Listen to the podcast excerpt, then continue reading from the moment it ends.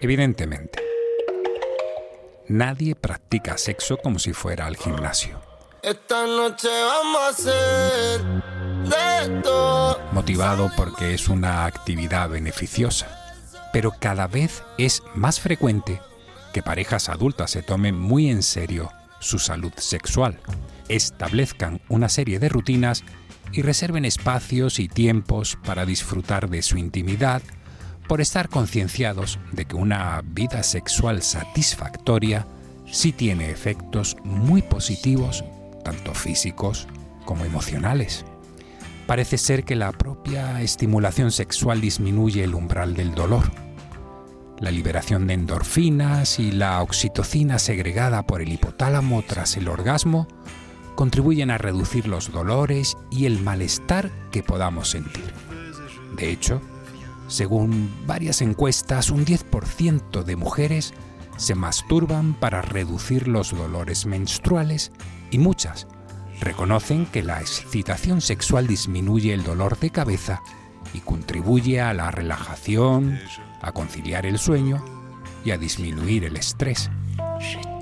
No hacen falta muchas estadísticas para ilustrar que tanto hombres como mujeres en ocasiones recurren a la masturbación para tranquilizarse. Pero más allá de estos beneficios momentáneos, ¿es realmente el sexo una actividad saludable para el organismo o hay mucho de mito en ello? Puedes responder con opiniones e intuiciones, pero lo mejor es consultarle a la ciencia. Si queremos defender que tener sexo es maravilloso para nuestro organismo, seguro que podemos hacer un estudio para demostrar que las personas con vida sexual más activa gozan de mejor salud general. Pero estaríamos obviando que quizá la salud puede favorecer una vida sexual plena y no a la inversa. Es el nuevo libro de Pérez Tupiñá, eh, La ciencia del sexo, un ensayo que no tiene desperdicio. Pera, bienvenido, gracias por acompañarnos. Hola, gracias a vosotros y gracias por este fragmento. Bueno, un placer, un placer. Tengo a Borja Rodríguez a mi lado, presento a Diego Bollado, que también está ya con nosotros, que yo no sé si Diego Bollado va a ser va a hacer hoy su sección o no, porque esto yo creo Bueno, eso es muy interesante, lo dejamos para que otro nos día, interesa día. mucho. Yo creo que Diego, Sí. esto nos interesa a todos. Mucho, sí, Y sí. Estíbaliz Martínez, que también, También, vuelve. También muy en este libro, el placer, pero no termina tras el orgasmo. No, porque No. planteo que el, que el placer intelectual también es eh, tiene, cabe- tiene cabida en este libro. No, a ver, es, es un libro que, que, bueno, habla de sexualidad, pero desde una perspectiva un poco diferente, ¿no? A lo que solemos hablar. O sea, intento em- comprender cómo funciona el organismo, cómo funciona la mente, por qué tomamos unas decisiones. Hay principios de, de- de psicología o de, o de fisiología que aplican a la sexualidad. Y, luego hay muchos estudios que... mm, que la gente, que- yo mismo, antes de escribir este libro, no pensaba que había tanta ciencia alrededor del comportamiento sexual humano y, y que te ayuda tanto a comprenderte y, a- y de alguna forma a abrir la mente, ¿no? Y a, y a naturalizarlo. O sea, es eh, una, una, una de las revoluciones que estamos viendo es cómo esto, la gente a medida que va pasando el tiempo, que se va haciendo mayor, no, no renuncia a la sexualidad, incluso la ve como algo positivo y, dice, bueno, pues quizás me he perdido cosas en el pasado y hablan con su pareja de, de incorporar nuevos juegos, o sea, es, es, es un mundo, es un mundo. Hola Pérez, soy Borja Rodríguez y quiero decirte que estoy muy emocionado de saludarte en este momento. Porque sí, sí, lo está, ¿eh? lo está de estoy, lo verdad. estoy, ¿eh? Él es nuestro sexólogo de cabecera, ¿eh? nuestro psicólogo, sexólogo de cabecera. Porque además tú, el, el libro Sex al Cuadrado que sacaste en 2013, justo lo, lo sacaste y eh, me lo compré obviamente cuando yo acababa el máster de sexología. Entonces, claro, lo teníamos todo el grupo de sexólogos del máster Ah, mira, como cabecera, contado, como cabecera. Rodríguez. Claro, Qué te tenía que dar la primicia Ah, no me ahora, lo habías claro. contado antes de la entrevista. ¿eh? O sea, que Sí, sí, sí, sí. aquí, Claro, ¿eh? pero sí que te quería preguntar, Pere, que después de estos 10 años, que este libro La ciencia del sexo es una revisión actualizada de este que comento, de Sex al Cuadrado, si has visto que ha habido mucho cambio o que ha cambiado todo el tema relacionado tanto con el sexo como ciencia como con la sexualidad como tal. Mm. En, la parte científica no ha habido grandes cambios, es decir, se conocen más. Oye, pero, pero antes de eso, oye, gracias por, por la cita. ¿eh? o sea, me acuerdo un, un, profesor del máster de sexología de la UNED que cuando me conoció un día dice: Yo he regalado 200 libros tuyos. Digo, ¿cómo?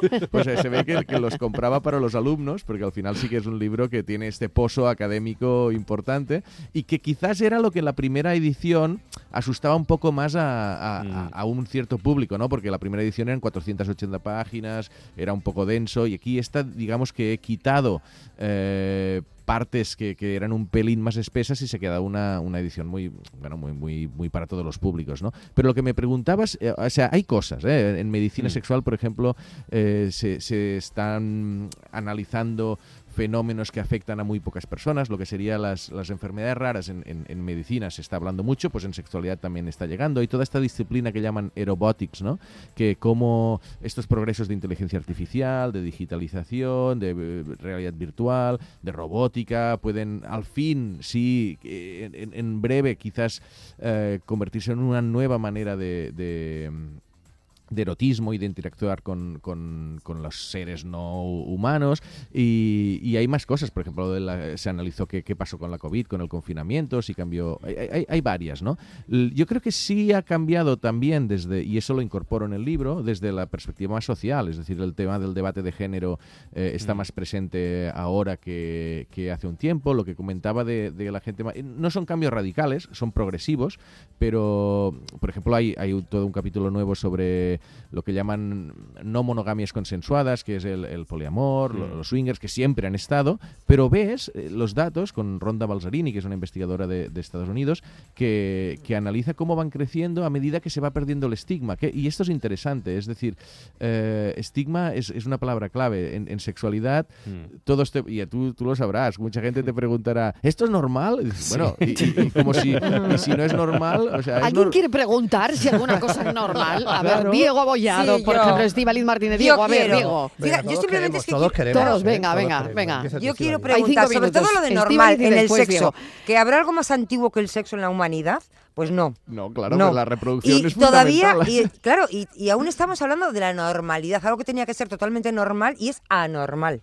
Claro. Absolutamente. Yo me refiero a la, diversidad. a la claro, claro tú, yo creo que, que, tú vas por el lado de, que nos genera cierta incomodidad hablar de algo tan, natural. Claro, y hay tanto pudor. Y, incluso cuando yo he visto que el sexo está tratado desde la ciencia, me ha llamado la atención, porque siempre lo he relacionado más con la sexología y la psicología, es ¿no? Que, es que son ciencias claro, también. también. Y he dicho, bueno, la ciencia, digo, ¿qué nos puede aportar? Es decir, la ciencia nos puede decir por qué eh, una persona nos es más atractiva que otra.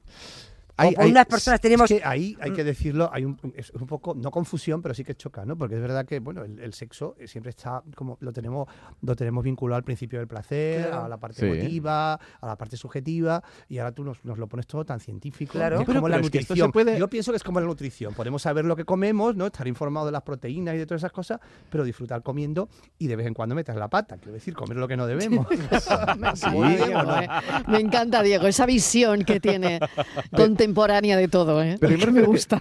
esta parte irracional o esta parte emocional también se puede eh, estudiar. De hecho, por ejemplo, había unos estudios de por qué los, los chavales no utilizaban preservativos, porque ah, cuando no lo utilizan, mm. dicen, ¿y por qué? no? Y, aquí entran factores emocionales, factores de autoestima, factores de, de miedo de perder la, la, erección, y después te das cuenta, porque había este estudio estaba relacionado que cuanto más excitado eh, eh, estaban, pues su te tenían, si no llevaban preservativos, dicen, no, no, yo nunca, en frío dices una cosa, pero en caliente dices otra. Entonces, todo esto se, se, puede analizar. Lo de la atracción que comentabas, a ver, hay una magia. O sea, tú te encuentras a alguien y conectas y no sabes muy bien por qué. Pero sí que hay científicos que... lo analizan, ¿no? Y dicen, ah, que sí, por un lado hay simetría, por el otro hay eh, factores de, de, atracción horizontales y verticales, es decir, que tienen que ser parecidos o que pueden ser eh, eh, diferentes. Los científicos sí que son muy metódicos y, y, y lo analizan así de, como, como, como en frío pero llegan a unas conclusiones que, que, no, no, no, son la única verdad, pero, pero es una información Sí, yo quería, eh, ¿qué dice la ciencia en cuanto al sexo o qué relación tiene con la infidelidad? ¿Hay qué relaciones hay? Es decir, ¿Se ha estudiado o no se ha estudiado? Sí, sí, sí, sí. Mira, te puedo decir dos, dos, dos cosas. ¿Por qué somos infieles? Hay, hay, mucho, ¿eh? Desde las encuestas. ¿Por qué el sexo nos hace ser infieles? Y, eso, Borja, que verá, verá gente, verá parejas, tendrá una visión como mucho más eh, práctica, ¿no? Del día a día, ¿no? Pero, por ejemplo, desde la perspectiva de, de, nuestra naturaleza, está claro que nuestra tendencia es a ser infieles. Es decir, como primates... Eso es lo natural.